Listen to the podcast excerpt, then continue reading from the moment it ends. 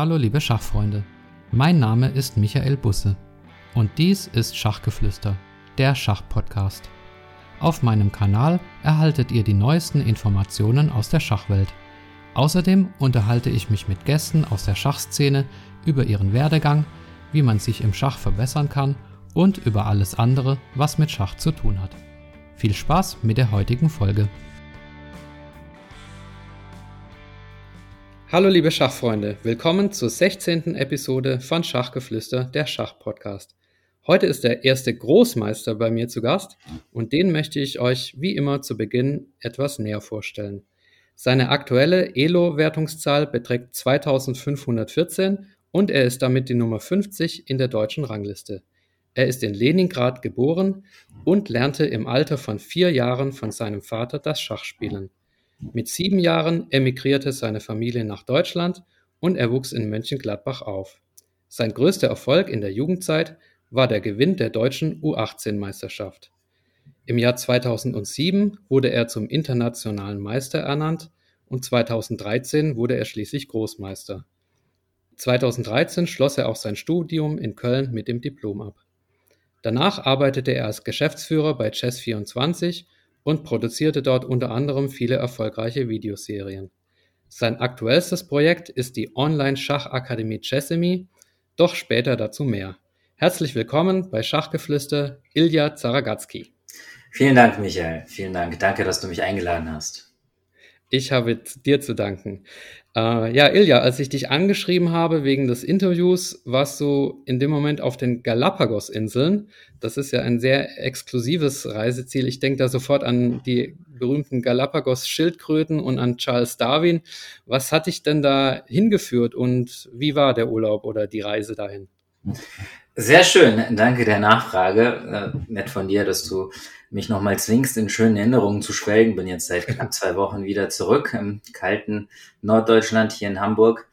Ähm, die Idee äh, ist äh, entsprungen meinem Mitreisenden und sehr, sehr guten Freund Markan Rafi, mit dem ich ein Turnier geplant hatte, in Guatemala zu spielen, also in Guatemala Stadt, der Hauptstadt von Guatemala. Das zweite Mal, dass ich an diesem Turnier teilnehmen würde. Und ähm, ja, wir wollten die Tatsache nutzen, dass wir schon mal dort in der Nähe sind und noch einen Urlaub hinten dranhängen. Erste Idee war zunächst nach Cancun zu fliegen. Da waren die Flüge schön günstig von Guatemala Stadt. Das haben wir auch gemacht, haben ähm, die Yucatan-Halbinsel Mexikos ein wenig erkundet. Und das hat uns dann noch nicht gereicht, auch in der Planung schon. Und ähm, ja, die Galapagos-Inseln waren schon immer ein Ziel, das sowohl er als auch ich, als auch meine Freundin ähm, schon immer mal an, ähm, visiert, äh, anvisiert haben. Und ja, so kam das Ganze zustande. Waren dann insgesamt eine gute Woche dort auf den Inseln. Ähm, einmaliges Erlebnis. Ich glaube, ein vergleichbares Reiseziel gibt's nicht so häufig auf der Welt. Okay, was hat dich da so besonders fasziniert? Ja, es ist einfach extrem reichhaltig in Sachen Flora und Fauna. Ähm, viele, viele Tiere ähm, bzw. Tierarten sind endemisch, die findet man sonst nirgendwo auf der Welt, wie zum Beispiel diese ganzen Riesenschildkröten. Und ähm, gerade als wir wieder angekommen sind ähm, in der Heimat, kam ein Zeitungsbericht lustigerweise, dass eine zusätzliche Art entdeckt wurde, die unser Guide uns äh, noch als ausgerottet präsentiert hatte. Also da äh, entdeckt man anscheinend immer wieder trotzdem noch neue Arten. Ähm, das war schon sensationell. Und in Guatemala hast du aber Schach gespielt, ne? oder war das auch genau. so eine Urlaubsreise? Ja, irgendwie auch. Ähm. also du mischst das Ganze immer und verbindest ja. das miteinander. Genau, ich bin ja kein derart aktiver Turnierspieler mehr. Ich spiele ich spiel zwar viel in, ähm, in der Mannschaft, in unterschiedlichen Ligen, aber Turniere gönne ich mir vielleicht ein, zwei Mal im Jahr, maximal zweimal. Da, genau, ist ein internationales Open ausgetragen worden, meine zweite Teilnahme schon. Und ich mag es sehr, sehr gerne, ähm, exotische Turnierorte zu bereisen und das Ganze dann irgendwie mit Urlaub zu verbinden. Ich glaube, mein, äh, mein letztes Turnier vor Guatemala, na, das war in der Schweiz, okay, nicht so exotisch, ähm, aber davor habe ich in Trinidad Tobago zum Beispiel ein Turnier gespielt, ähm, in Kuba, hm, in Havanna genauer gesagt. Äh, Teneriffa auch ähm, zuletzt, äh, eins meiner letzten Turniere. Das ist immer interessant, wenn man dann anschließend nach der Runde oder vor der Runde an den Strand gehen kann oder noch ein bisschen sich was anschauen. Hm, das klingt ganz nett. Und darf ich fragen, wie du sportlich abgeschnitten hast in Guatemala? Ja, eigentlich ganz gut. Ich habe auch ein paar Elo-Punkte wieder gewonnen. Ich glaube acht oder sowas. Ähm, ein bisschen ärgerlich, weil ich das Turnier auch ähm, gewinnen äh, konnte in der letzten Runde, auch in der vorletzten Runde. Ich brauchte nur vielleicht einen Sieg aus einer dieser Partien. Am Ende bin ich dann Fünfter geworden, aber ich bin trotzdem zufrieden. Das ist halt so im Schach. Manchmal gewinnt man, manchmal gewinnt man nicht, manchmal verliert man sogar. Äh, alles in allem bin ich sehr zufrieden mit der Reise. Es war schon eine lange Reise mit äh, ähm, vielen Elementen, viel Organisationstalent war da gefordert und es ist nicht schief gegangen, das ist ja auch nicht immer selbstverständlich. Schöne Erlebnisse, 10.000 Bilder mit nach Hause gebracht und äh, alle zufrieden, alles gut. Ja, schön. Okay, ich würde gern mal in deine eigene Lebensgeschichte reingehen. Ich hatte es am Anfang schon gesagt, du bist in Leningrad geboren. Übrigens eine Eröffnung, die ich auch gerne spiele, aber wahrscheinlich nicht so zu deinem Repertoire gehört, ne? Die Leningrad-Eröffnung im Holländischen. Äh, doch, habe ich auch schon ein paar Mal gespielt, tatsächlich, ja. Aber nicht wegen, der, wegen deinem Geburtsort. Ähm, nee, daran habe ich noch gar nicht äh, gedacht. Diese Verbindung hatte ich noch gar nicht gemacht. Ähm, Holländisch liegt mir, also Holland liegt mir auch relativ nah. Da spiele ich schon seit vielen, vielen Jahren in der Liga, habe da auch viele gute Freunde. Äh, und in Holland gibt es auch sehr viele holländische Spieler. Ähm, zufällig oder nicht ganz zufällig. Deswegen, ich habe auch schon häufiger Holländisch gespielt. Ähm, ja, Leningrad stimmt. Du hast mal erzählt, dass du noch ein Jahr lang die klassische russische Schachschule genossen hast, bevor ihr also nach Deutschland übersiedelt seid. Hm, was kennzeichnet diese Schachschule denn? Was ist die russische Schachschule? Was hast du da noch miterlebt? Also, erstmal großes Lob an deine Recherche. Äh, ich weiß nicht, wo du diese Info ausgebuddelt hast und überhaupt das ganze Intro. Sensationell. Viele Sachen habe ich jetzt auch erst äh, neu äh, gelernt über mich selbst, beziehungsweise mich daran erinnern müssen, weil ich glaube, habe ich wirklich mal gesagt, dass ich Schach mit vier gelernt habe? Ich habe mal erzählt fünf eigentlich. Oh, dann ähm, ja, ich weiß nicht. Also ich habe es aus irgendeinem Geschwätzblitz-Video von dir oder da, du hast auch mal bei Jesse TV ein Interview gegeben. für die, die es nicht kennen, das ist der Kanal der deutschen Schachjugend. Also da, ich weiß jetzt leider nicht mehr die, die genaue Quelle. Also äh, vielleicht, vielleicht ist es auch fünf. Äh, du wirst es besser wissen.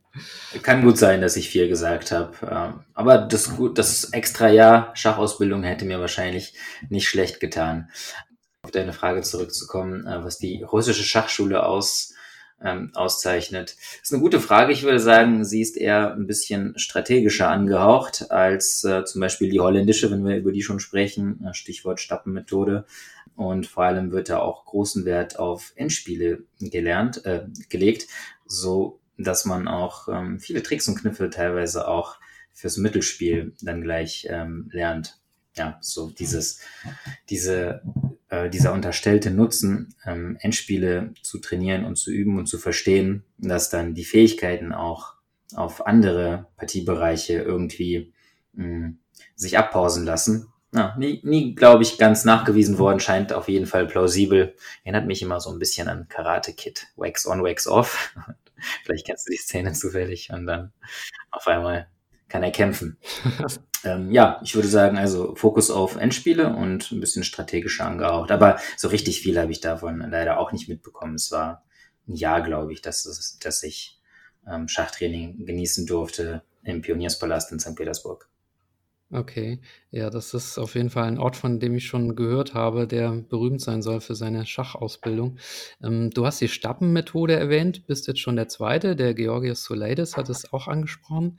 Ähm, kannst du dazu was sagen? Vielleicht gerade im Unterschied zu der russischen Schachschule oder generell, was ist der, der Ansatz dieser Methode? Kannst du es empfehlen? Verwendest du es auch als Trainer? Fragen über Fragen. Ähm, ja, ja, ja und ja. Ich weiß nicht, habe ich jetzt also vier Fragen gestellt. Ähm, ja, also ich habe äh, sehr, sehr häufig schon die Stappenmethode meinen Schülern äh, empfohlen und mache das auch weiterhin. Das eignet sich wirklich fast immer im Grunde. Ähm, ja, außer wenn wenn die Schüler vielleicht schon taktisch extrem gut ausgebildet sind und eher im strategischen Bereich ihre Defizite haben. Aber im Grunde kann jeder in, im Bereich Taktik nachziehen, nicht nur Taktik. Ähm, und auch ich selbst habe in der letzten Zeit versucht, mal halbwegs regelmäßig Aufgaben zu lösen. So erkläre ich auch ähm, mein aktuelles Hoch äh, ja, 2,14. Ich ähm, oszilliere meistens so ein bisschen hin und her über und unter der 2,5er Schwelle. Jetzt aktuell bin ich deutlich drüber, sogar virtuell glaube ich bei 2,520, mein Alltime High und ein Stück davon würde ich gerne auch der, ähm, diesen Übungsaufgaben in den Stappenheften zuschreiben. Ähm, es handelt sich äh, um sechs Stufen, also Stappenmethode sechs Stufen. Die ersten zwei sind relativ basic. Da lernt man ganz am Anfang erst die Regeln und dann ganz, ganz grundsätzliche Prinzipien und dann wird es immer schwieriger. Und Stufe 6 ist dann schon recht klifflich. Stufe 6 extra, da gibt's dann auch so Zusatzhefte, hat es auf jeden Fall in sich. Da kommen auch Großmeister regelmäßig in ihre Grenzen. Und ich halte das für eine sehr, sehr gute Quelle für ähm, Spieler, die sich verbessern wollen, da diese Übungsaufgaben zu lösen. Äh, viele davon sind, wie gesagt, taktisch, aber nicht nur. Es gibt auch Fragen zur Strategie, und ähm, zu, zur Öffnung zum Beispiel, also Öffnungsstrategie dann in diesem Falle, ähm, Bauernstruktur und so weiter, alles Mögliche. Fokus liegt aber ganz eindeutig, möglichst viele taktische Muster ähm, dem Lernenden beizubringen, damit er diese abspeichern kann, am besten in seinem Unterbewusstsein und dann mühelos darauf zugreifen, wenn ähnliche Muster in Partien auftauchen. Und ja, das ist das, was den Meister vom Laien im Wesentlichen unterscheidet. Der Meister hat schon viele, viele ähm, Konstellationen, viele ähm, Muster gesehen und weiß häufig, was richtig ist, weil er eben auf seinen Erfahrungsschatz irgendwo tief im Unterbewusstsein vergraben zugreift, während der Novize sich Sachen irgendwie selbst herleiten muss. Und das klappt halt meistens nicht so gut. Kann ich nur empfehlen, mhm. Stabmethode sollte jeder machen. Ja. Also das zweite Plädoyer schon für die Stabbenmethode. Also liebe Hörer, denkt dran, wenn ihr euch im Schach verbessern wollt, das ist auf jeden Fall eine empfohlene und gute Methode für euch, euch im Schach zu verbessern. Ja, dann würde ich gerne mal so ein bisschen auf deine Schachkarriere eingehen. Was waren denn für dich so die größten Erfolge? War es die U18 Deutsche Meisterschaft oder waren es irgendwelche späteren Erfolge? Was äh, kennzeichnet da so deine, deine Karriere, deine Highlights? Ja, also die, die Deutsche Meisterschaft ähm, U18, ich glaube, das war 2002, da war ich sogar noch 16, fast 17. Das war schon ein großes Highlight. Ähm, ich war vorher noch nie deutscher Meister, naja, oder zumindest kein, kein alleiniger, irgendwie so geteilt, aber dann zweiter wegen Buchholz war ich bis dahin, glaube ich, zweimal geworden. Und ähm, das war schon auf jeden Fall was Besonderes. Ähm, konnte dann auch Arik Braun seinerzeit auf den zweiten Platz verweisen. Das würde nicht mehr gelingen, wahrscheinlich inzwischen. Ja, der, der, der boxt dich nieder, ne? Der ist ja Schachboxer. Das kommt noch hinzu, ja, genau. Ja. Ähm, das war auf jeden Fall ein besonderer Moment. Ähm, ja, jeder Turniersieg ist nett. Ähm, glücklicherweise habe ich davon in der letzten Zeit sogar ein paar einfahren können. Ich weiß noch, mein erster Turniersieg, als Jugendlicher gewinnt man ja nicht so viele Open-Turniere oder sowas, ne? Also schon dann Meisterschaften, aber keine, keine offenen Turniere. Der war auch besonders. Äh, ich glaube, da war ich 13, kann das sein. In Brüssel gab es ein sehr, sehr starkes Open, das konnte ich gewinnen. Das fühlte sich auch sehr besonders an. Okay, schon lange her. Und in der näheren Vergangenheit natürlich ähm, erstmal der EM-Titel, wobei ich schon ziemlich lange eine Spielstärke hatte. Ich glaube, ich hatte 2,480 und war schon kein EM, äh, war noch kein EM. Also bin da lange auf 2,4, 50, 60, 70, 80 irgendwie ähm, rumgeeiert, bis ich äh, den Titel hatte. Das fühlte sich nicht so großartig an, aber die nächstgrößere Hürde, die war schon die war schon nennenswert. Also GM. Das war nicht selbstverständlich, dass ich das irgendwann mal schaffen würde. Und als es dann soweit war, das war auch auf jeden Fall Quelle äh, vieler Freude, ja. Hm, also Großmeister ist natürlich ein äh, herausragender Titel, da beneiden dich viele. Aber was waren denn so deine schmerzhaftesten Niederlagen im Schach? Gab es das auch? Oder hattest du nur Höhen? ist ja manchmal viel interessanter zu erfahren. Ich wünschte, ich hätte nur Höhen. Nein, natürlich gehören Niederlagen auch dazu. Ja, so richtig ähm, hart an, eingebrannt hat sich jetzt nicht so viel. Ist eine gute Frage. Ähm, ja, was noch in Erinnerung geblieben ist, ein Remis in sehr, sehr aussichtsreicher Stellung jetzt im, beim, beim Open in Guatemala. Mit dem Sieg hätte ich den ersten Platz äh, bekommen, aber ja, so richtig traumatische Erlebnisse am Brett. Ich bin da relativ stabil, äh, was die Ausschläge äh, angeht, sowohl nach unten als auch nach oben. Also ich kann mich nicht erinnern, irgendwie hart gelitten zu haben, irgendwie äh, nach einer Partie. Jede Niederlage ist äh, schmerzhaft, ist nicht schön und am besten wird man auch nicht angesprochen von den Mannschaftskameraden oder irgendwelchen Zuschauern. reagiert man meistens pampig, aber okay, dann geht's halt nach einer Zeit. Mhm. Vor allem, wenn man sich während der Partie schon auf den Ausgang dieser einstellen konnte, weil man lange schlecht steht. Wenn man so ein Bad Beat bekommt, irgendwie in Zeitnot, ja, das ist schon bitter. Aber vielleicht fällt mir doch was ein. Mhm. Ähm, in der Bundesliga habe ich meines Erachtens eine sehr, sehr äh, schöne Partie gespielt gegen Alexander Belecki von Bayern München war das, glaube ich. Äh, zwei Bauernopfer und ähm, ja, ein sehr, äh, sehr schönes Angriffsschach und dann am Ende auch eine Gewinnstellung gehabt und ähm, hatte dann irgendwie noch zwei Minuten für den 40. Zug oder vielleicht auch ein bisschen weniger und habe dann gedacht, ja, das reicht ja noch. Ähm, ich habe auf jeden Fall zwei, drei gute Züge. Ich muss mir jetzt nur noch einen aussuchen. Guck dann auf die Uhr, ist noch eine Minute da und dann gucke ich ein bisschen später auf die Uhr und auf einmal ist da nur noch eine Sekunde da und ich mache schnell einen Zug und verliere dann auch Zeit. Das war schade, das war bitter, ähm, weil es eine schöne Partie war und äh, ich ich es überhaupt nicht abkommen sehen. Aber gut, das ist auch zu verkraften. Das ging noch nicht mal um Mannschaftspunkte, glaube ich. Hm. Spricht auf jeden Fall auch für deine psychologische Stabilität, dass du dir Niederlagen nicht so zu Herzen nimmst, sondern dich jetzt äh, bei der Frage äh, fast gar nicht erinnern kannst. Gibt ja auch Leute, die da sehr mit, mit äh, zu kämpfen haben und, und dran knabbern. Also ich glaube, das ist auf jeden Fall auch eine Stärke von dir, die, die positive Einstellung. Ich weiß gar nicht genau, ob das wirklich eine Stärke ist, wenn es darum geht, ein guter Schachspieler zu werden. Wenn es weh tut, dann ist man umso mehr motiviert, ähm, in Schach und Schachtraining zu investieren und besser zu werden. Mhm. Und also ich könnte mir vorstellen, weil, also es gibt wenige Leute, die hm, nie negative Empfindungen haben und dauernd positive. Also entweder schlägt es nach oben und unten ähm, stark aus oder eben nicht so sehr. Ich bin da so ein bisschen, also mein, meine Kurve ist ein bisschen flacher. Ähm, aber ich glaube, diese äh, steilere Kurve, die ist gar nicht so schlecht bei Schachspielern. Die freuen sich dann auch, wenn sie einen Titel gewinnen und das motiviert sie dann auch, ähm, weiterzumachen. Wobei die Gefahr natürlich auch da ist, wenn sie zu viele verlieren, dass sie keine Lust haben mehr auf Schach und dann aufhören. Mhm. Ja. ja, also das ist auf jeden Fall eine eigene Folge wert, das Thema psychologische Verfassung und äh, ja, wie viel ärgert man sich über einen Sieg oder eine Niederlage. Aber ähm, ja, mir, mir ist da auch immer dieses Video von Carlsen ähm, so ein bisschen in Erinnerung, wie er sich aufregt über, über irgendeinen Zug. Also der ist auf jeden Fall auch eher einer, der sich mehr aufregt. Aber ja, ja. definitiv. Ja. Und ähm, auch, auch Kasparov war nicht gerade bekannt dafür, für, für sein Pokerface. Auch Fischer war ja eher ein bisschen sprunghaft in seinen Launen, so die besten Spieler ähm, aller Zeiten. Ähm, okay, ist jetzt natürlich keine besonders große Stichprobe von drei, aber ähm, naja, also ein ganz kleiner Trend ist zu erkennen, zumindest. Naja. Ja. Anekdotisch, nicht wissenschaftlich. okay. Kommen wir zum äh, Thema Business. Du bist ja nicht nur Schachspieler, sondern du bist ja auch äh, im Business aktiv. Ähm, ich habe ähm, gesehen, du warst Geschäftsführer der Zisha GmbH. Das ist also die Firma, die für Chess24 verantwortlich ist. Bist da aber irgendwann, ich glaube Ende 2016 war es, korrigiere mich, als Geschäftsführer ausgeschieden. Du bist zwar dort heute noch zu sehen, mit dem Geschwätzblitz oder bei Videos, aber bist formal nicht mehr da.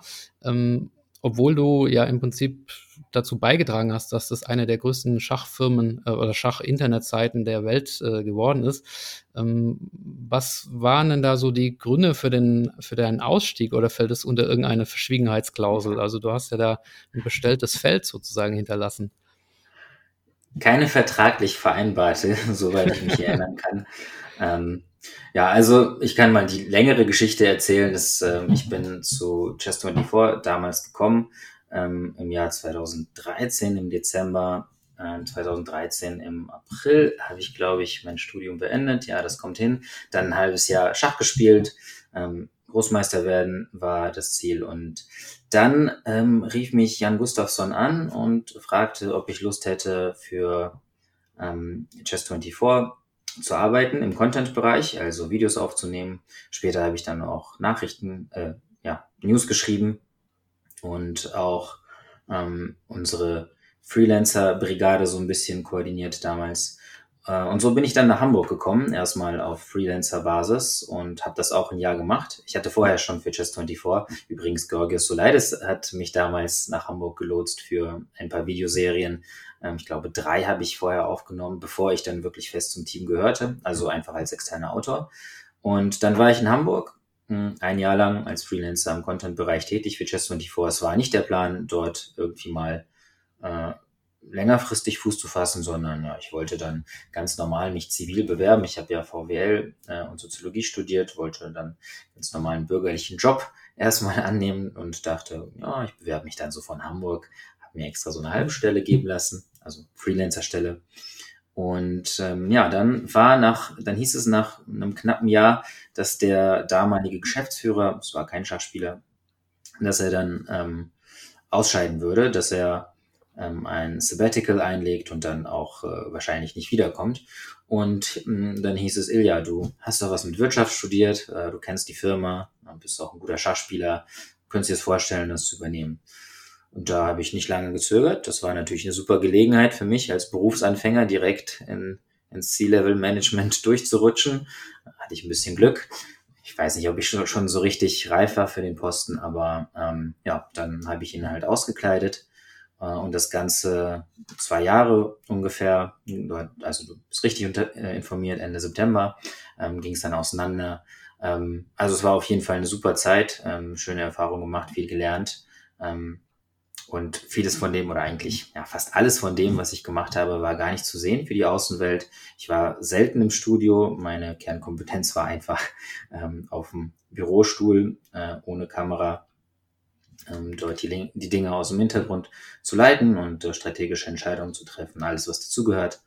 Ähm, ja, und dann nach einer Zeit hat das nicht so richtig äh, mehr gepasst von beiden Seiten. Und ähm, ja, dann waren, glaube ich, beide Seiten nicht ganz unzufrieden äh, mit, mit der Entwicklung. Hm. Okay, das lassen wir jetzt mal so stehen, auch wenn die genauen Hintergründe des Ausstiegs natürlich verborgen bleiben, aber die sind auch intern. Auf jeden Fall war die Geschichte, wie du dazu gekommen bist, überhaupt ähm, ganz interessant.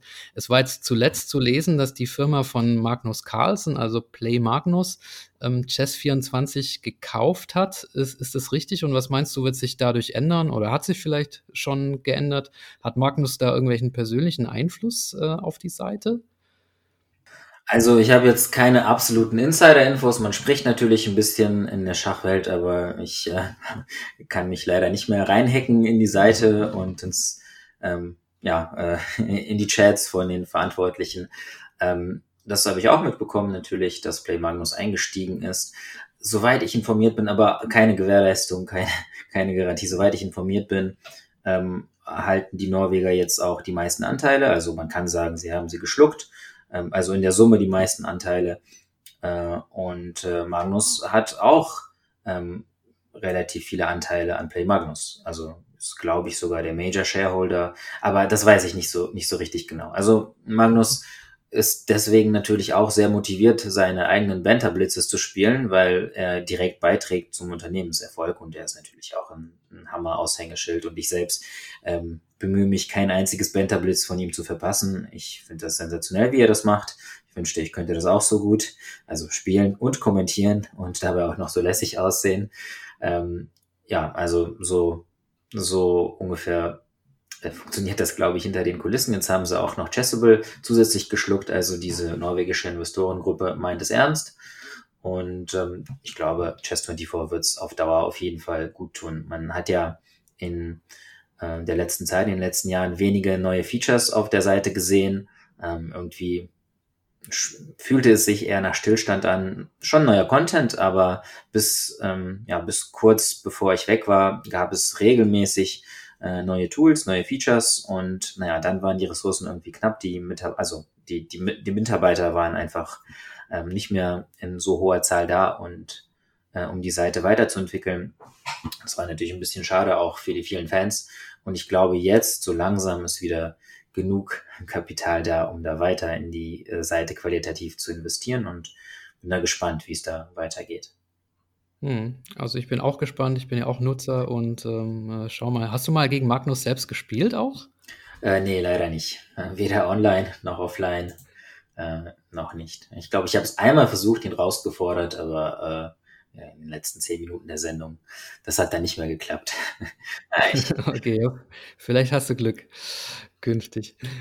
Okay, jetzt zu deinem neuen Projekt. Du hattest dann zwischendurch mal ein kurzes Intermezzo bei iChess.net. Ähm, das lief aber nur ein paar Monate und dann hast du ein neues Kapitel aufgeschlagen und zwar als Mitgründer von Chessemy. Ähm, erzähl doch mal so ein bisschen was. Also Chessemy ist eine Schachakademie und ähm, du bist da auch nicht der alleinige ähm, Gründer, sondern da gibt's noch zwei andere, mit denen ich morgen ein Interview führen werde, nämlich Nikolas und Melanie Lubbe. Ähm, erzähl doch mal so ein bisschen, was ist Chessemy, was hast du da, was habt ihr da vor, was ist das Konzept? Also erstmal wieder sensationell, wie du recherchiert hast. Ich weiß gar nicht, wo du diese ganzen Infos so dir zusammengebastelt hast. Stimmt aber alles. Also das wissen die wenigsten mit iChess. Ähm, ist nicht so präsent auf dem deutschen Markt. Aber ich schätze mal, du warst äh, auf meinem LinkedIn-Profil. Ich war auf deiner Xing-Seite. Oder Xing, genau. ja. Da kommt übrigens nachher noch eine Frage zu deinem Xing-Profil. Ah, okay, alles klar. genau, da war ich auch ähm, äh, auf freiberuflicher Basis als Management Consultant für ein paar Monate tätig. War auch ganz spannend. Große Firma, in Deutschland kein großer Begriff, haben auch kaum deutschsprachige Videos, aber ähm, ein, ein sehr, sehr großer Anbieter von vor allem äh, englisch- und auch spanischsprachigen ähm, Lehrvideos. Ja, und ähm, wir machen etwas sehr ähnliches mit ähm, Chessemy. Also ja, ähm, Chessemy gibt's ähm, jetzt seit hm, wann sind wir gelauncht? Kurz vor dem WM-Match, November 2018, also naja, knapp eineinhalb Jahre. Aber da, da ist was runtergefallen. Lebst du noch? Michael, müssen wir dir einen Krankenwagen rufen? Mir ist der Kopfhörer gerade runtergefallen, weil ich die Beine überschlagen hatte. Und äh, jetzt, jetzt, jetzt, bin ich wieder da. das musst du den letzten Satz nochmal sagen, damit ich das richtig schneiden kann. Sorry. nee, brauchst nicht schneiden. Das ist sympathisch. Wir sind ja alle Menschen. Ja, was habe ich gesagt? Genau, also äh, Chessemy gibt es seit November 2018, also fast anderthalb Jahre, noch nicht ganz. Ähm, die Idee gibt es schon länger, aber gelauncht sind wir auf jeden Fall kurz vor dem WM-Match ähm, damals. Und es ist äh, eine Plattform im Internet, wo man Lehrvideos zum Thema Schach äh, bekommen kann. Ähm, also wir haben nicht diese breite Palette, dieses breite Angebot wie die ganz, ganz großen, großen Webseiten. Wer weiß, vielleicht kommt das irgendwann noch. Ähm, bei uns kann man ähm, Videos, äh, also Öffnungskurse, Mittelspielkurse. Demnächst gibt es auch einen Endspielkurs, aber aktuell fokussieren wir uns auf Eröffnung und Mittelspiele. Kann man käuflich erwerben. Da gibt es auch jetzt keine Premium-Mitgliedschaft, sondern einfach Pay-per-Purchase. Das heißt, äh, du findest einen Kurs gut, Du kaufst ihn, bezahlst dafür und kannst ihn runterladen. Ähm, ja, also die Idee, äh, beziehungsweise der initiale Impuls, der ging von ähm, Nico und äh, Melli aus, also Nikolas und Melanie Lubbe, oder ehemals Melanie Ohme, aber die beiden sind ja schon länger verheiratet. Ähm, und die hatten mich äh, und damals auch äh, Niklas, Niklas Huschenbeet, ähm, gefragt, ob wir uns das vorstellen können, zu viert so eine Webseite hochzuziehen ähm, und ja, ich fand das eine sehr, sehr spannende Idee. Niklas ist dann später ähm, äh, wieder ausgestiegen. Er hat sich entschlossen, also no hard feelings, überhaupt nicht. Ähm, er hat sich entschlossen, ähm, mit Chessens äh, seine eigene kleine Firma da zu gründen. Und ich finde, die ist auch sehr gelungen. Ähm, ja, und für mich war das, ähm, klang erstmal interessant. Wir wollten das erstmal so ein bisschen nebenbei machen, gucken, wie das funktioniert. Und äh, für mich machte das sehr viel Sinn. Ich hatte ja schon sehr tiefe Einblicke genossen in die Schachwelt aus einer Business-Perspektive bei Chess24, aber auch bei iChess.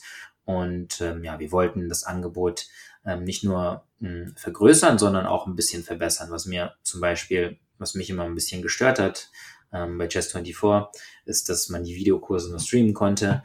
Und ähm, als jemand, der viel fliegt und äh, vielen Zügen unterwegs ist und ähm, das, ja, wo das Netz nicht so großartig ist, ähm, war es mir auch ein Anliegen, offline auf diese Inhalte zugreifen zu können oder zum Beispiel auch mh, hm, Videos in ähm, meiner Geschwindigkeit angucken zu wollen. Also 1,0 ist mir meistens zu langsam. Ich gucke meistens diese Videos. Ich bin selbst natürlich auch Konsument, nicht von meinen eigenen, aber von, von vielen Videos, Jessamy-Videos, aber auch von anderen Anbietern. Ich gucke dann meistens auf zweifacher bei sehr langsam redenden ähm, Autoren, ähm, auch manchmal bei dreifacher Geschwindigkeit oder irgendwas dazwischen. Und ja, diese Funktionalität gab es auch nicht so richtig äh, bei vielen Anbietern Das ist bei uns jetzt ziemlich einfach möglich, indem man diese Videos mit einem Videoplayer wie ähm, dem Videolan-Client, also VLC, einfach abspielt und dann die Geschwindigkeit sich selbst aussucht. Ja, und so haben wir äh, die, die Seite hochgewuppt. Am Anfang haben wir zu dritt ähm, Kurse aufgenommen und jetzt kommen mit der Zeit immer mehr externe Autoren dazu. Ähm, aktuell sind es zwei externe Autoren, die Kurse veröffentlicht haben. Johnny Karlstedt und Rainer Buhmann. Ähm, jetzt ist schon Kurs fertig von internationalen Meister Christian Braun. Das wird der nächste sein, den wir veröffentlichen. Und so soll es weitergehen. Bisher ist unser Content rein deutschsprachig, aber wer weiß, ähm, es läuft sehr, sehr gut und ähm, ja, vielleicht werden wir das noch weiter äh, vergrößern, sprachlich in der Zukunft. Ist immer schwer zu sagen. Ähm, wir, wir gucken, wie es läuft, wir probieren Sachen aus und ähm, wenn die Nachfrage da ist, wenn unsere Kunden zufrieden sind und uns gutes Feedback geben, dann äh, dann freuen wir uns und dann wissen wir auch, dass es, dass es in eine gute Richtung geht. Und adjustieren natürlich unterwegs immer, je nachdem, was wir so an äh, Meinungen und äh, Feedback bekommen. Mhm. Ist auf jeden Fall ein interessantes Projekt. Machst du das eigentlich hauptberuflich jetzt oder ist das bei dir auch eine Nebentätigkeit, so wie bei den Lubbes? Es ist äh, schon noch eher eine Nebentätigkeit. Also ich bin ja in unterschiedlichen Bereichen in der Schachwelt aktiv und ja auch teils außerhalb der Schachwelt.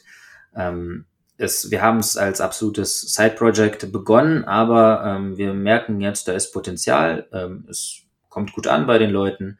Ähm, die Nachfrage ist da und äh, ja, also ich, ich lenke jetzt auch ein bisschen mehr Energien in dieses Projekt. Also ich würde sagen, ähm, Schachtraining ist, ist mein, mein Hauptstandbein, aber Chessimi wird ein immer größeres und irgendwann wird es das vielleicht auch überholen. Hm. Wer ist denn da so eure Zielgruppe von der Spielstärke her? Habt ihr das auch so gestaffelt oder äh, richtet sich das an alle sozusagen? Ja, eigentlich schon, eigentlich schon an alle. Ähm, ja, unsere Kernzielgruppe ist, ähm, würde ich sagen, 18, 1900 plus minus 200 Punkte. Das ist so unsere Kernzielgruppe, also ähm, so der normale Vereinsspieler in Deutschland. Aber wir hatten auch schon ähm, Titelträger, die unsere Kurse frequentiert haben, auch Großmeister und wir hatten auch schon äh, Novizen, äh, die eigener Auskunft nach ihre Spielstärke bei 1000, 1100 oder vielleicht 1200 ähm, sehen. Also das ist ganz, ganz äh, breit gestreut. Ähm, ich in meinen Kursen persönlich versuche wirklich alle zu adressieren, allen gerecht zu werden. Das ist natürlich ein sehr, sehr schwieriges Unterfangen, aber ähm, ja, ich versuche das so zu lösen, dass ich dann immer sage, okay, bis hierhin sollte man das wissen, wenn man die und die Spielstärke hat. Der Rest ist Bonus, müsst ihr nicht auswendig lernen, hilft mal angeschaut zu haben, aber vielleicht mehr auch nicht, überfrachtet euer Gedächtnis da mal nicht.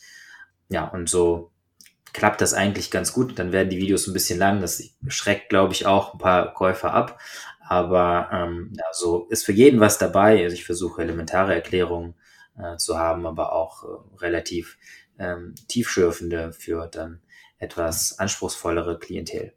Ähm, jetzt eine vielleicht etwas kritische oder provokante Frage. Du hast in einem, jetzt muss ich wieder mit meiner Recherche glänzen, in einem Video mit äh, Jesse TV oder in einem Interview hast du mal gesagt, viele Schachspieler machen den Fehler, sich auf Aneignung von Wissen zu konzentrieren, anstatt ihr Können zu fördern.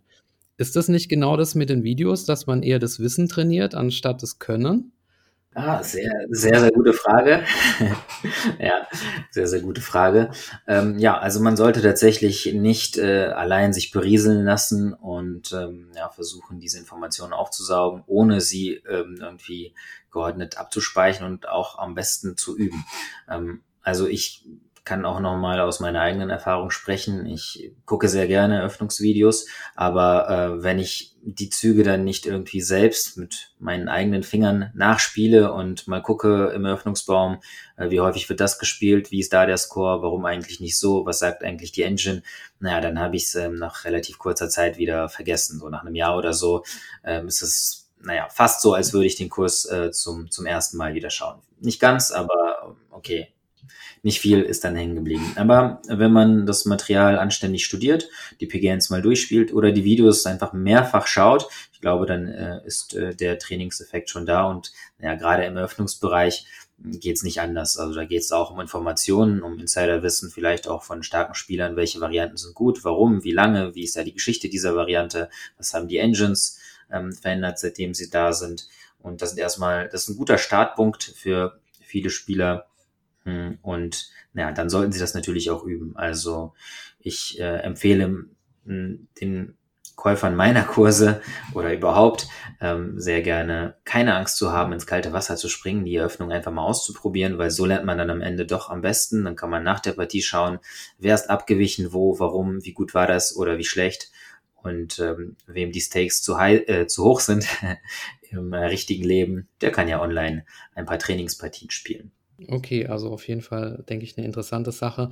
Jetzt ähm, kommen wir mal zum nächsten Thema. Du hast nämlich eine weitere interessante Sache aufgesetzt, und zwar dein berühmtes Schachquartett.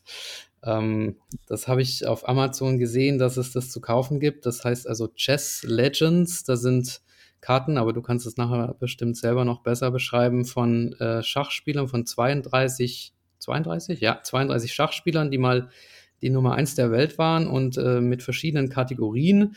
Also da kann man richtig äh, Trumpf oder was weiß ich, ich kenne mich da nicht aus, aber kann Karten spielen. Wie kamst du denn auf die, äh, ich bin fast geneigt zu sagen, Schnapsidee? äh, und äh, wie hat sich das äh, so verkauft? Wie kam das an in der Schachwelt oder auch darüber hinaus? Ja, schön, dass du das Adjektiv berühmt ähm, benutzt hast. Ich befürchte, so berühmt ist es leider noch nicht. Wäre es äh, noch ein bisschen bekannter, dann würde es sich, glaube ich, noch ein bisschen besser verkaufen, denn erfahrungsgemäß konvertiert es ganz gut bei Schachspielern. Die finden es ähm, regelmäßig echt cool, aber die Sichtbarkeit von diesem Quartett könnte noch verbessert werden. Und wie ich drauf gekommen bin, so ähnlich wie du auch den äh, Podcast ähm, aus Eigenbedarf. Also wir waren äh, im Urlaub, ich kann mich noch gut erinnern, ähm, auf Kos mit ähm, äh, zwei Schachkumpels von mir, ähm, Marlon Schlawin, Fiedemeister und ihrem Martin Alexander Becker. Und Marlon hatte äh, ein paar Quartetts dabei, aber halt so normale, die man kennt. Ähm, ich glaube, Schiffsquartett war dabei. Was hat er noch? Fußballer und irgendwas Drittes noch. Und ja, dann lagen wir so am Strand und haben das so ein bisschen gezockt und haben uns gefragt, ja, warum gibt's denn nicht was für Schachspieler? Warum gibt's kein Schachquartett? Hm, Schachquartett, wie könnte das aussehen? Ach so, ja, Schachlegendenquartett. Ja, also war dann auch meine Idee. So war das dann schon okay, dass ich das realisiert habe. Die beiden sind auch in Lohn und Brot, in festen Jobs. Und dann war das meine Aufgabe. Ich war schon freiberuflich in dem Moment tätig. Das ist, glaube ich, so zwei Jahre her ungefähr. Ja, kommt das hin? Anderthalb vielleicht. Ähm, ja, und dann habe ich mir vorgenommen, ein solches Quartett zu kreieren. Äh, ging einiges an Arbeit drauf, vor allem habe ich ja sowas nicht gemacht und ich dachte, na gut, im schlimmsten Fall, wenn es floppt, dann ähm, habe ich ein paar wertvolle Learnings generiert, also von, von, von Anfang an so ein Projekt aufzuziehen. Und das war dann auch ähm, nicht ganz ohne, aber am Ende bin ich sehr, sehr froh, dass ich das gemacht habe. War spannend auf jeden Fall, anstrengend, aber auch sehr, sehr spannend. Und ja, jetzt gibt's das zu kaufen bei Amazon und auch bei dem einen oder anderen Schachversand in Deutschland und auch in anderen Ländern. Äh, die Reichweite kann da, glaube ich, noch ein bisschen vergrößert werden. Ich habe, äh, da ist noch ein bisschen Spielraum nach oben. Ja, so kam die Idee und ähm, ja, jetzt gibt's dieses Schachquartett. Genau, es gibt 32 Karten, äh, jeweils acht Kategorien. Voraussetzungen aufgenommen zu werden, war mal Nummer eins der Welt gewesen zu sein, nach historischer Elo. Da gibt es ganz, ganz gute Berechnungen, ähm, die kann man nachverfolgen. Es gibt sogar zwei unterschiedliche historische Elo-Berechnungsarten, die kann man online alle einsehen. Und ja, ähm, so habe ich die Karten dann oder die Spieler, die dann auf die Karten kamen, ausgewählt und acht Kategorien mir überlegt, die entsprechenden Werte recherchiert oder einfach mal selbst irgendwelche Sterne vergeben für Attraktivität des Spielstils zum Beispiel. Äh, und ähm, ja, also Quartett ist in Deutschland eigentlich ein relativ gut bekanntes und verbreitetes Spiel, vor allem für Kinder, aber auch für Erwachsene, die es in der Kindheit gespielt haben und die thematisch sich für jeweils ähm, diesen Bereich dann interessieren. Und in Deutschland kommt es äh, sehr, sehr gut an und in anderen Ländern kennt man das Spiel irgendwie auch, aber es ist nicht ganz so berühmt und berüchtigt äh, wie bei uns in Deutschland. Kennst du das? Weißt du, wie man das spielt? Als Kind wusste ich es, aber ich glaube, ich habe es mittlerweile vergessen. Also ich wüsste es nicht mehr, ehrlich gesagt. Ah, okay. Aber ich müsste mir jetzt nochmal die Regeln durchlesen. Aber so schwer kann es ja nicht sein. Nein, nein, das ist überhaupt nicht schwer. Ähm, also eigentlich äh, Quartette sammeln, das macht eigentlich keiner, aber danach, äh, da kommt der Name her. Ähm, sagen wir mal, ich versuche alle der Sechserreihe zu sammeln, also 6a bis D, und dann frage ich dich, hast du 6b? Und dann sagst du ja, und dann ähm, sage ich, okay, dann lass gegen diese hier tauschen. Wer als erster mehr Quartette hat, gewinnt. Das spielt aber im Grunde keiner so. Ähm, das, was die meisten spielen, das nennt sich Trumpfen. Äh, da ähm, hält man das Deck in der Hand, sieht aber nur die oberste Karte, sucht sich dann, wenn man dran ist, ähm, eine der acht Kategorien aus, wo man denkt, der Wert sei relativ am besten im Vergleich zu den anderen ähm, Karten. Und wenn man tatsächlich dann den höheren Wert hat, also man nennt ihn dann und vergleicht mit äh, dem des Gegners oder der Gegner. Und wer den höchsten Wert hat, der darf äh, die Karten haben und wer am Ende alle Karten hat, gewinnt. Also eigentlich ganz simpel. Ja, okay. Also, liebe Leute, lasst euch das zum Geburtstag schenken oder nehmt es in den Vereinsabend mit. Ähm, da seid ihr sicher äh, gut dabei. Ähm, sag nochmal die, die Kategorien. Was, was hast du da? Also historische Elo, das äh, interessiert mich auch nochmal, wie man die ermittelt, weil die, die Elo-Zahl wurde ja 1970 eingeführt, wenn man Wikipedia glauben darf. Und äh, man muss ja dann irgendwie rückrechnen. Also das interessiert mich, wenn man auf die Zahl kommt. Und dann auch die Frage, was du sonst noch so für Kategorien hast. Also wie kann man Schachspieler miteinander vergleichen? Ja, also diese historische Elo habe ich nicht selbst ausgesucht, sondern wie gesagt, also man kann das einfach googeln und ähm, dann gibt es zwei Webseiten, die ähm, historische Elos für sämtliche Schachspieler quasi zurückberechnen. Ähm, bis ins, weiß ich nicht, ins 19. Jahrhundert, 18. Jahrhundert. Also sehr, sehr lange Zeit zurück. Ja, man kann das so ungefähr ausrechnen, ähm, wenn man anfängt mit 1970 von mir aus und dann einfach immer weiter zurückgeht.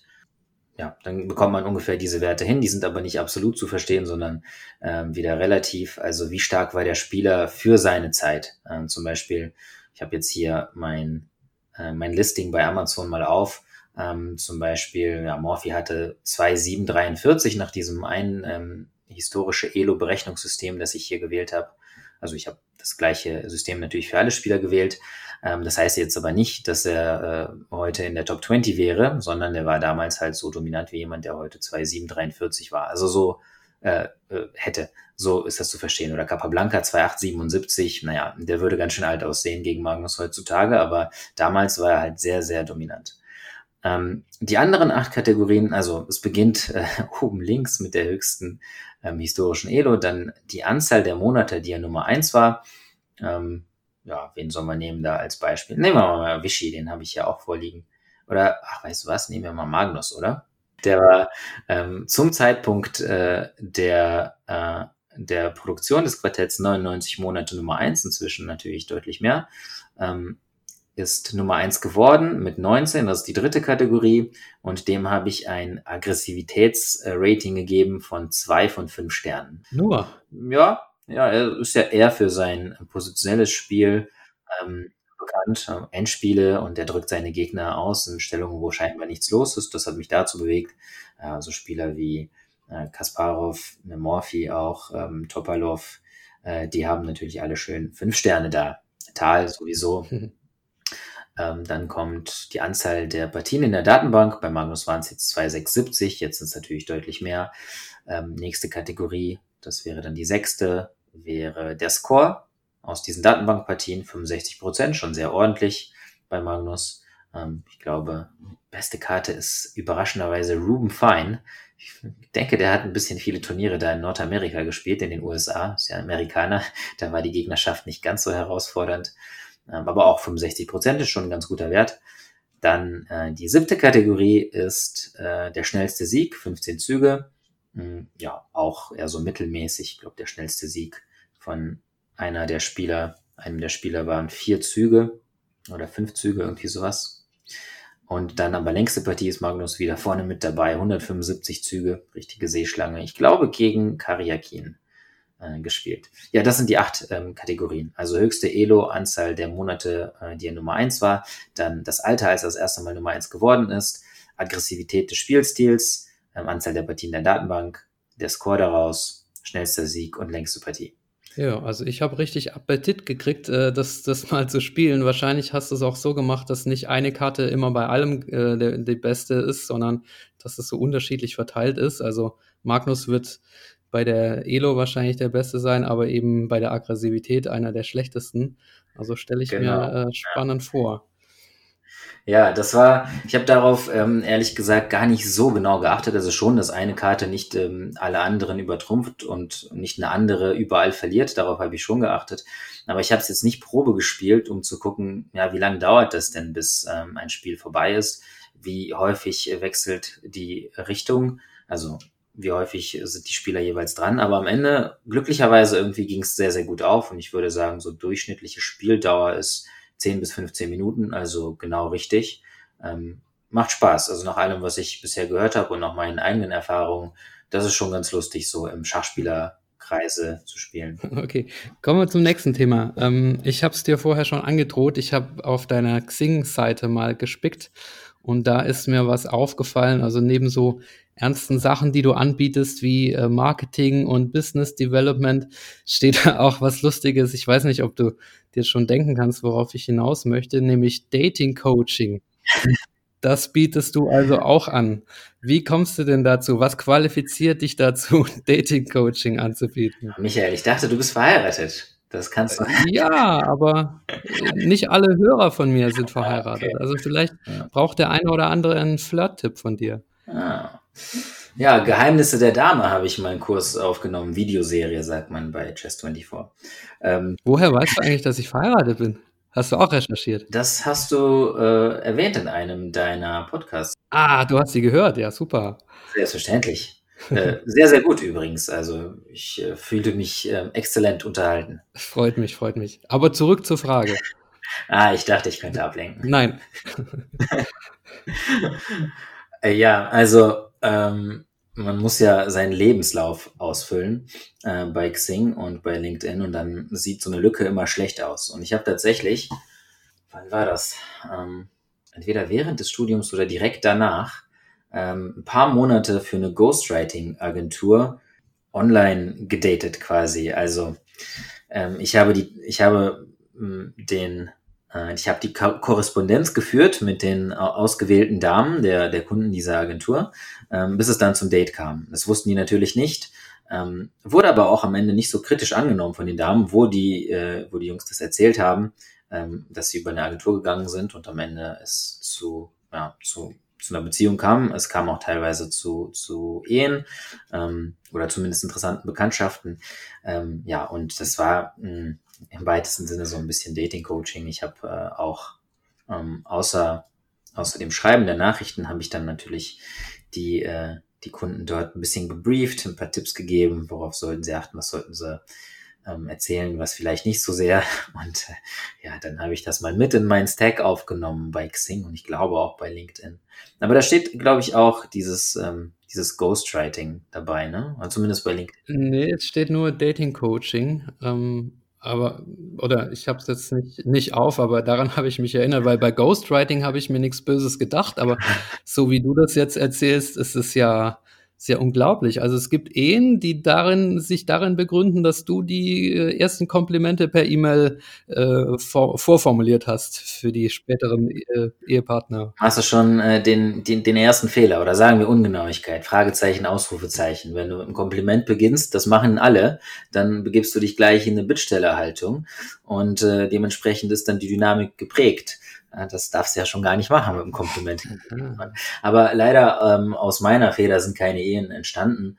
Ähm, ich weiß gar nicht, wie es am Ende dann gelaufen ist. Ähm, also ein bisschen weiß ich was, aber nicht, wie es weitergelaufen ist. Ich war da wirklich nur ganz kurz, also vielleicht zwei Monate lang, so ein bisschen nebenher. Das wurde ganz gut bezahlt. Ich fand das witzig. Ich dachte, wenn ich selbst hindern kann, dann äh, kann ich das auch für andere machen.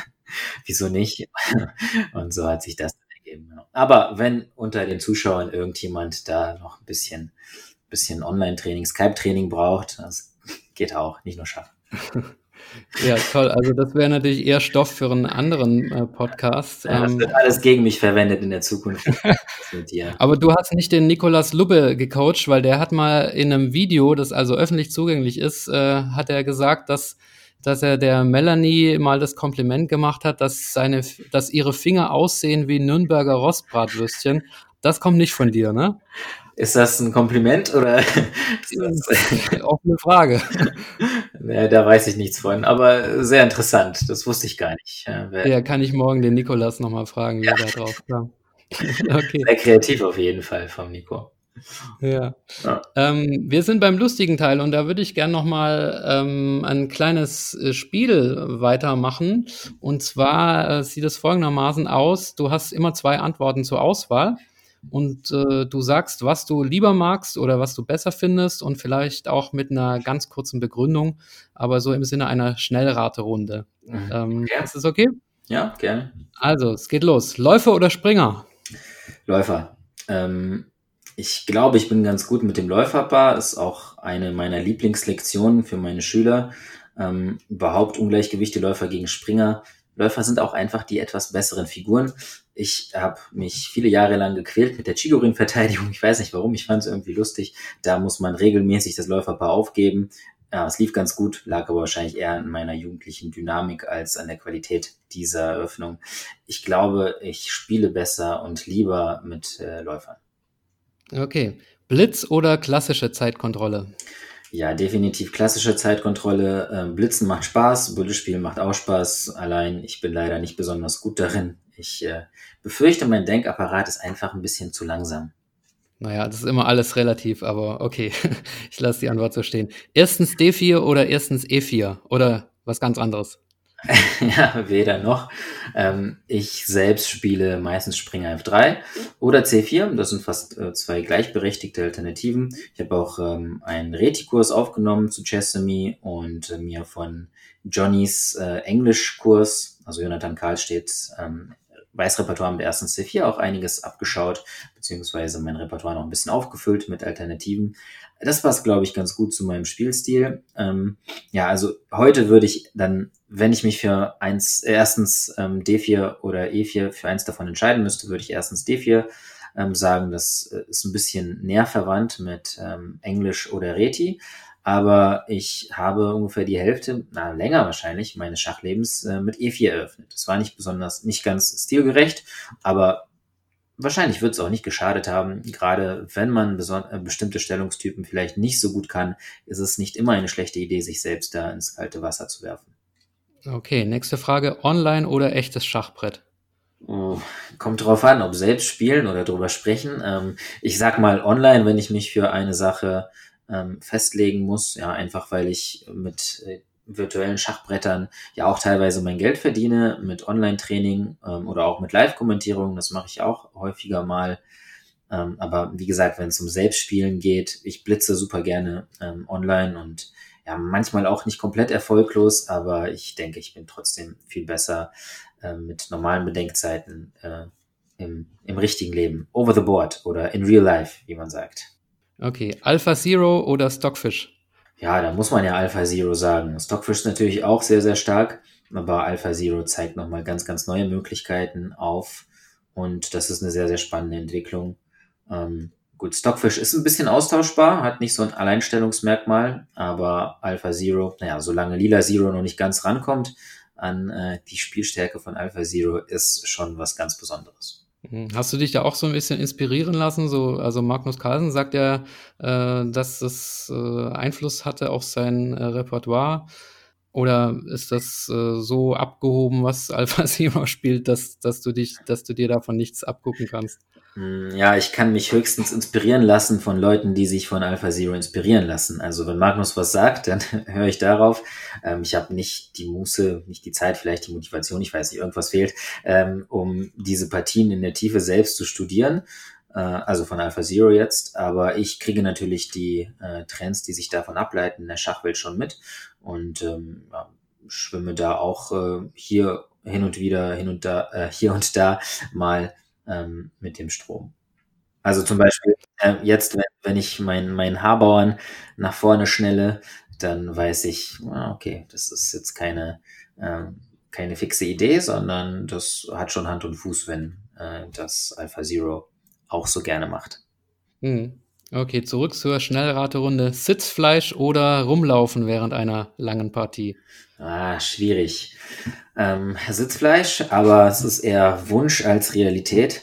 Ähm, die meisten Spieler, glaube ich, äh, laufen ein bisschen zu viel rum und lassen ähm, ein paar Chips auf dem Tisch liegen, also im Sinne von Pokerchips, jetzt nicht, äh, nicht Kartoffelchips, ähm, nutzen nicht alle Ressourcen optimal aus, ähm, sollten sich da zwingen, vielleicht länger sitzen zu bleiben und auch während der Gegner dran ist, zu überlegen, ähm, nicht so sehr Varianten zu berechnen, aber zumindest ein paar grundsätzliche strategische Überlegungen ähm, über die Stellung vornehmen. Ich äh, habe mich ein bisschen mehr diszipliniert im Vergleich zu jungen Jahren, ähm, laufe aber natürlich auch gerne rum, erst recht, wenn man äh, mit, äh, mit Freunden äh, ein Turnier spielt und dann zwischen den Zügen immer mal ein bisschen äh, rumwitzeln kann und äh, sich ein bisschen was erzählen. Ähm, aber naja, lieber im Zweifelsfall mal sitzen bleiben und nicht zu viel Zeit äh, vergeuden, wo es hätte nützlicher eingesetzt werden können. Ja, also bei mir ist es so, am Anfang bleibe ich sitzen und dann am Ende habe ich kein Sitzfleisch mehr. Da stehe ich nach fast jedem Zug auf und, und laufe rum und schaue, wie es bei den anderen steht. Aber ich gebe dir recht, das kann von der Partie ablenken natürlich. Aber irgendwie, ja. also, es hängt bei mir von der Partiedauer ab. Hm. Ja, nach fast jedem Zug ist natürlich ein bisschen zu viel. Das klingt schon so ein bisschen, als würdest du versuchen, der Partie zu entfliehen. Aber ähm, die ganze Zeit sitzen bleiben kann man auch nicht. Das ist klar, das ist dann kontraproduktiv. Dann sollte man schon ein bisschen, ein bisschen ähm, rumlaufen, sich die Beine vertreten, vielleicht kurz raus in die frische Luft, den Kreislauf in Schwung bringen und dann kommt man mit frischer Energie wieder zurück ans Brett. Also man darf jetzt in keines der beiden Extreme fallen, nach jedem Zug aufstehen. Hatte ich auch so Phasen, äh, wo ich mich dem Eskapismus geübt habe. Irgendwie keine Lust auf Schachspielen, schon so viel Stress im Hinterkopf, Klausuren, Diplomarbeit, dies, das. Äh, ich stehe mal direkt auf. Da waren natürlich die Ergebnisse dann auch entsprechend nicht so gut. Mhm. Aber im besten Fall bleibt man ja gerne sitzen, weil man interessiert ist an der Stellung, weil man Lust hat auf die Partie, weil mhm. man schöne Ideen findet. Das ist eine, der Idealzustand natürlich, wo man dann auch am besten spielt. Ja, es ist dann auch eher so, dass ich so hippelig und unruhig bin dann am Ende der Partie und nicht, weil ich keine Lust mehr habe. Aber ich werde auf jeden Fall beim nächsten Mal ähm, an dich denken und nicht mehr nach jedem Zug aufstehen und äh, werde sagen, ein Großmeister hat mir das empfohlen, das nicht zu machen. Ähm, okay, das ist schon das Ende der äh, Schnellraterunde. Wir haben noch eine ähm, kurze Facette deiner Tätigkeit, die du gerade erwähnt hast. Da wollte ich nochmal drauf zurückkommen. Und zwar habe ich ja auch den Christoph Silecki ähm, beim Interview gehabt und der hat mir erzählt, dass er 2018 das Kandidatenturnier in Berlin kommentiert hat und ähm, das sei so gekommen, dass du ihn angerufen hättest und gefragt hättest, ob er das mit dir machen möchte. Wie kam es denn dazu, dass du da sozusagen äh, ihn angerufen hast? Also wie kam erstmal das Angebot an dich und äh, zweitens, wie kamst du auf den Christoph als deinen Co-Kommentator? Ich glaube, ich habe ihn angeschrieben, aber das ist ja eigentlich wurscht. Anrufen, das mache mach ich nur noch in, in Notfällen. Finde ich auch komisch, wenn mich jemand anruft, ohne vorher äh, Bescheid zu sagen oder anzufragen. Ja, ist okay, vielleicht so eine Eigenheit. Ähm, ja, das kam äh, dadurch, ich äh, habe ähm, irgendwann mal mitbekommen, dass das Kandidatenturnier in Berlin stattfinden würde, fand das äh, eine spannende Geschichte und war dann auch relativ zeitig äh, dran und ähm, habe die Jungs von World Chess, ähm, der Firma, die die Rechte an ähm, diesen Turnieren hält und äh, die das Ganze organisiert, angeschrieben und gesagt, wie sieht's aus? Braucht ihr einen Kommentator in Berlin? Deutsch, Englisch, äh, Englisch, Russisch, Latein, ich kann alles. ja, schon Deutsch hauptsächlich und vielleicht äh, Englisch und äh, die meinten, ja, das klingt eigentlich ganz interessant. Wir sind zufälligerweise in ein paar Wochen in der Stadt. Hast du Lust, dich zu treffen? Und dann habe ich mich getroffen mit meinem Namensvetter Ilja Merenson und ähm, einer seiner Assistentinnen. Und ähm, so ist das Ganze entstanden. Die äh, haben mich dann dort zum Anchorman ähm, erkoren und ich durfte mir aussuchen, wer mit mir wann wie viel kommentiert. Und ähm, ja, deren Idee war aber auch, dass der zweite sitzt äh, Sitz rotiert. Also ich bin in jeder Runde da, aber der Co-Kommentator soll ähm, nach Möglichkeit abwechseln und ein gewisses Schema passen. Und ähm, ja, dass die Wahl dann auch unter anderem auf Christoph fiel, das war äh, ziemlich naheliegend. Ähm, Christoph hatte sich ja damals schon einen Namen gemacht als Chess Explained und ähm, ich kannte ihn auch äh, selbst ganz gut, auch persönlich. Wir hatten auch schon gespielt und uns häufiger ausgetauscht.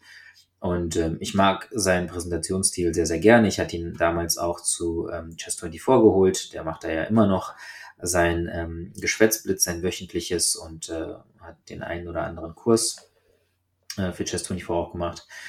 Ähm, ja, und so hatte ich ihn kontaktiert und ja, das hat er auch erzählt. Ich habe die Folge mir angehört. Er war dann natürlich sofort dabei. Ist eine spannende Geschichte und ähm, ja, es war auch für mich überraschend, was für ein für für ein Stardom mir fällt das deutsche Wort gerade nicht ein, er sich inzwischen erarbeitet hat. Also an den Tagen, wo er da war, wir konnten uns kaum frei bewegen. Äh, dauernd kam irgendein Fan oder zumindest Sympathisant, der ihn kannte von YouTube oder sonst irgendwoher und wollte Fotos, Unterschriften, ein bisschen quatschen.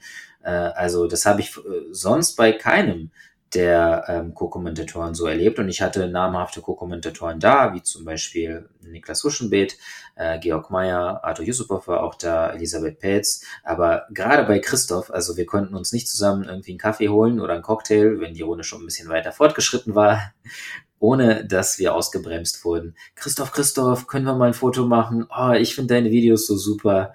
Ähm, ja, das war, das war auch für mich dann was Neues. Hm, ein richtiger Star in der deutschen Schachszene, ja. So ist es, ja.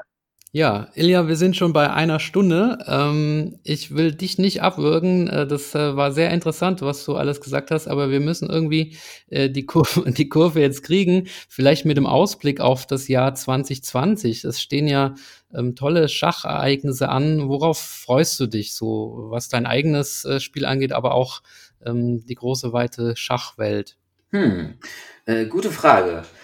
Ähm, ich selbst habe kein einziges Turnier geplant. Ich spiele, wie gesagt, nicht so viele Turniere, aber wenn irgendwelche Turnierorganisatoren zuhören und ähm, spannende Turniere aus dem Boden stampfen, ich äh, höre mir alles gerne an. Am besten irgendwo am Strand, irgendwo im Süden, wo es warm ist. ja, ähm, sonst habe ich aber nichts geplant, außer äh, natürlich Liga einsetzen. Ähm, was für mich persönlich jetzt am spannendsten sein wird in diesem Jahr ist, wie Chessamy sich weiterentwickelt. Aber was so die, die Weltbühne an Schachturnieren anbetrifft, äh, ist, glaube ich, das Kandidatenturnier wieder dasjenige Event, das seine Schatten vorauswirft ähm, und äh, wo dann der Herausforderer von Carlsen gefunden werden wird. Ähm, das wird auf jeden Fall spannend. Ansonsten, ja, ist das Übliche, ne? Wir haben ein paar Superturniere. Ähm, was haben wir?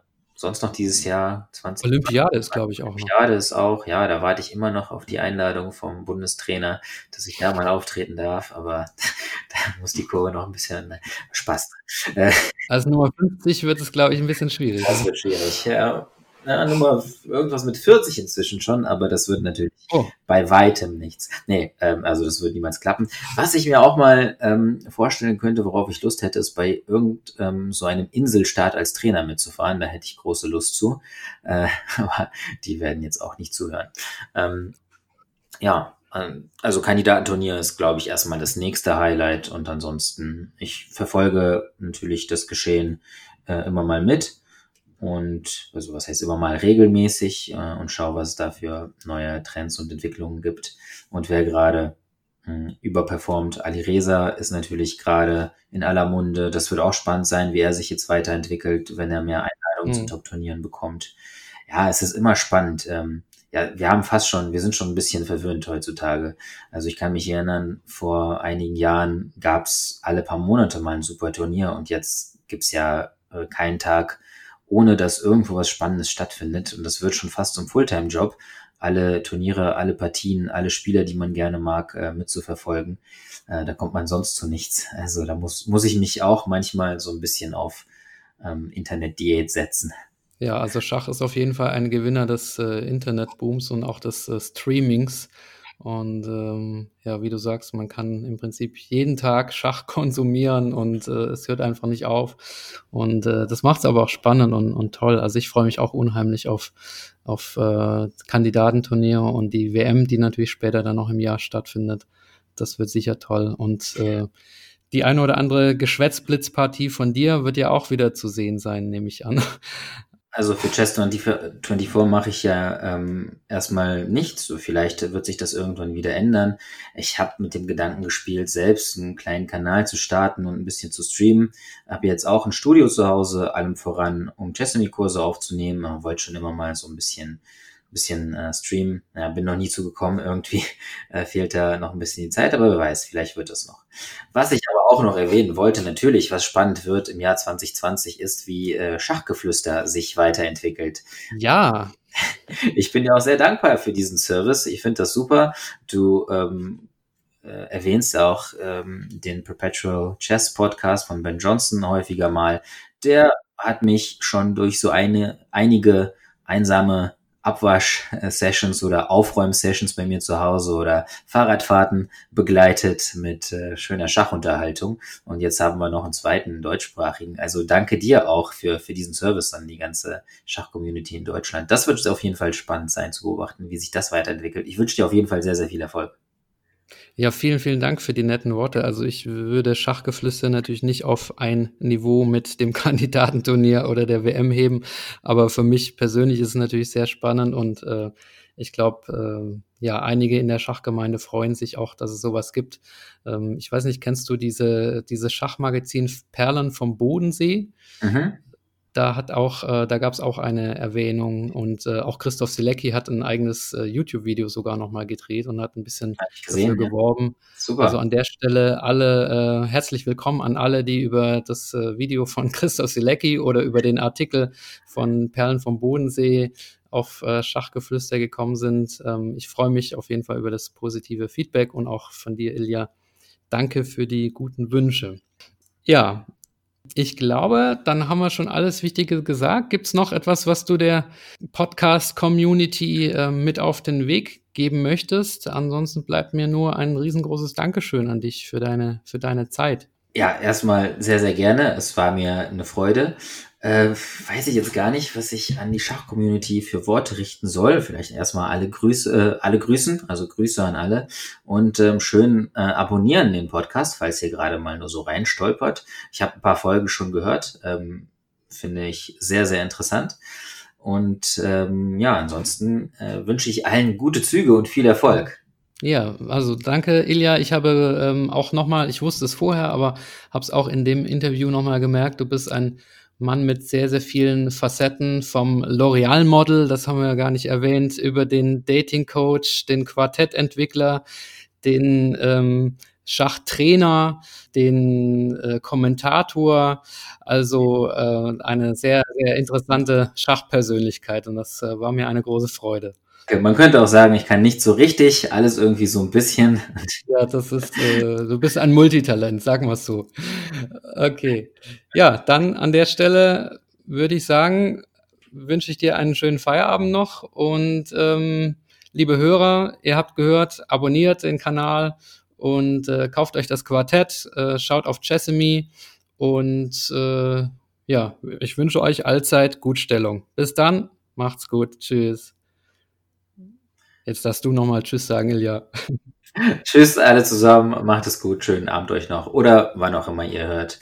Und ja, immer gut Holz auf Brett. Ah, gut Holz auf Brett heißt das so, weil ich habe äh, vergeblich nach einem Schach äh, Abschiedsgruß äh, gegoogelt und äh, das gibt nur bei Skatspieler und gut Blatt oder was weiß ich was. Und ich habe jetzt einfach gut Stellung erfunden. Aber gibt's da schon was, äh, was man, was man so sagt? Bin mir nicht sicher, wie etabliert das ist. Ansonsten können wir auch gemeinsam versuchen, gut Stellung ähm, durchzusetzen. Oder sag nochmal, was, was war das, was du gesagt hattest? Gut Holz. Gut Holz, okay. Ja, das ist aber, glaube ich, irgendwoher geklaut, oder? Das klingt so vertraut, als wäre es, äh, als käme es aus irgendeiner anderen Sportart. Ja, vielleicht von den Holzfällern. Äh, von, okay, so einfach vielleicht auch. Müssen wir auf jeden Fall googeln. Also, also ich, ich äh, lass uns bei gut Stellung bleiben, es sei denn, dir fällt noch was Besseres ein. Gut Holz klingt äh, tatsächlich so irgendwie nach äh, Mikado oder sowas. Ja, auch ein schönes Spiel. Gerne, also gut Stellung an alle Zuschauer und macht es gut. Ja, liebe Zuhörer, ich hoffe, euch hat die heutige Episode gut gefallen.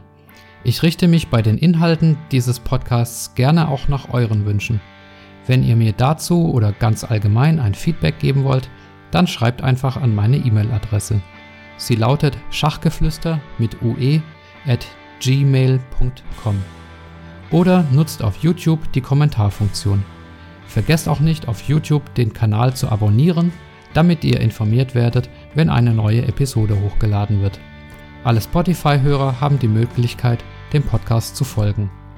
Falls ihr mich auf Apple Podcast hört, gebt mir bitte eine Bewertung. All das hilft, um den Kanal populärer zu machen. Wer meinen Podcast finanziell unterstützen möchte, kann das ab sofort auch gerne tun und zwar über eine Spende auf www.patreon.com, geschrieben Patreon. Das ist natürlich absolut freiwillig, hilft mir aber, die Qualität dieses Podcasts künftig weiterhin zu verbessern und die Ausgaben, die damit verbunden sind, zu bestreiten. Am besten ist natürlich eine mündliche Weiterempfehlung an Freunde oder Bekannte.